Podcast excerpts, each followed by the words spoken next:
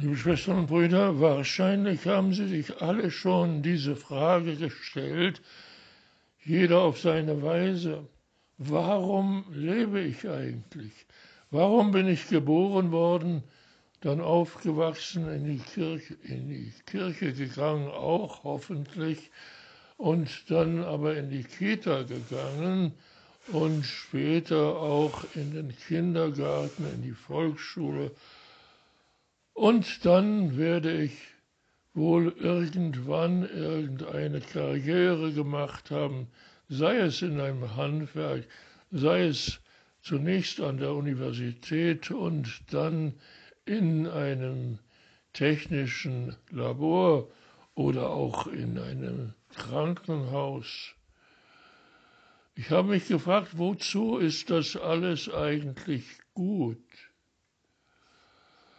Natürlich wusste ich das, man muss sich anstrengen, man muss sehr viel lernen, dann kommt vielleicht irgendwo eine sehr sehenswerte und lobenswerte Karriere dabei heraus, vielleicht sogar eine Familie und ein Haus.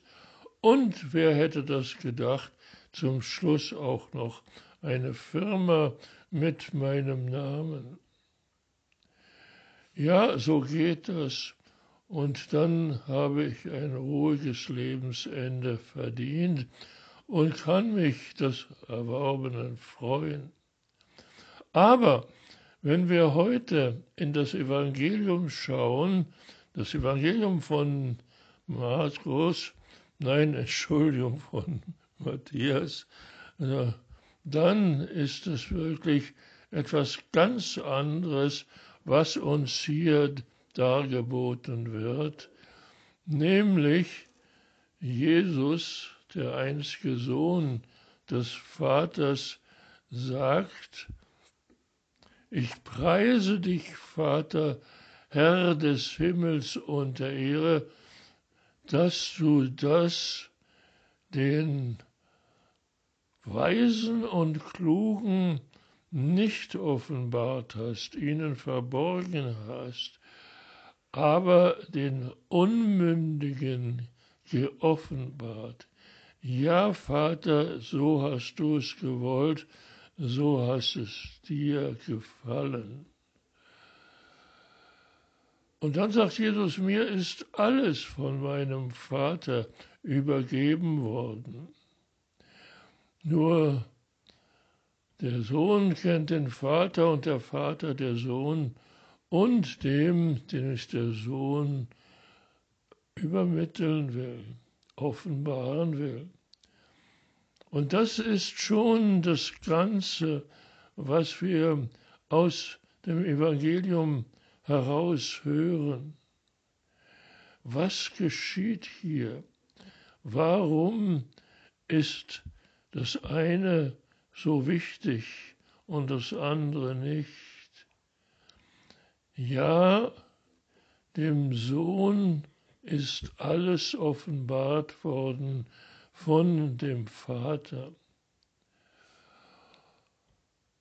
Und das ist etwas ganz Neues. Was geschieht hier?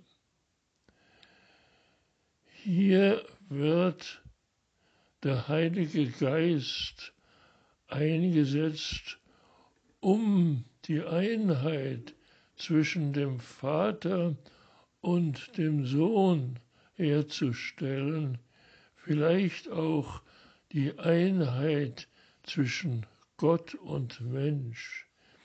Wer anders hätte hier eingesetzt werden können als der Heilige Geist, damit eine Einheit entsteht.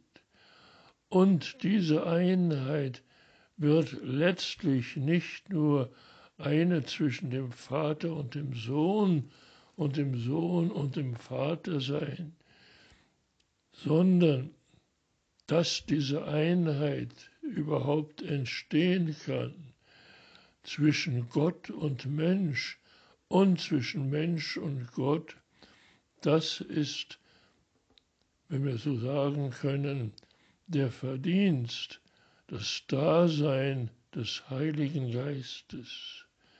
Durch den Heiligen Geist werden Vater und Sohn noch mehr eine Einheit und Gott und Mensch werden eine Einheit.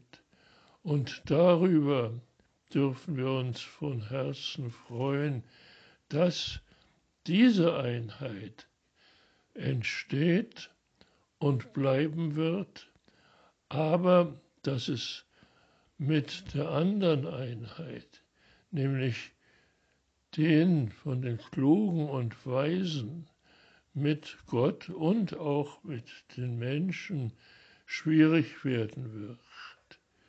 Die Unmündigen, ja. Wer sind denn diese Unmündigen? Zunächst einmal ist es der Gott, zunächst einmal ist es wirklich Jesus Christus, der Sohn Gottes.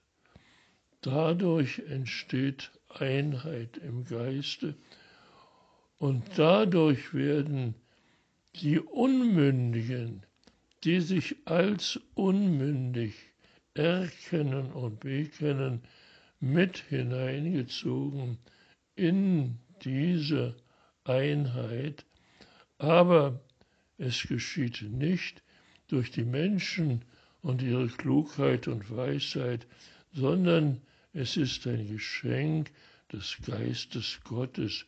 Und dafür haben wir zu danken von ganzem Herzen, mit ganzer Seele und ganzem Verstand. Danke, Herr. Amen.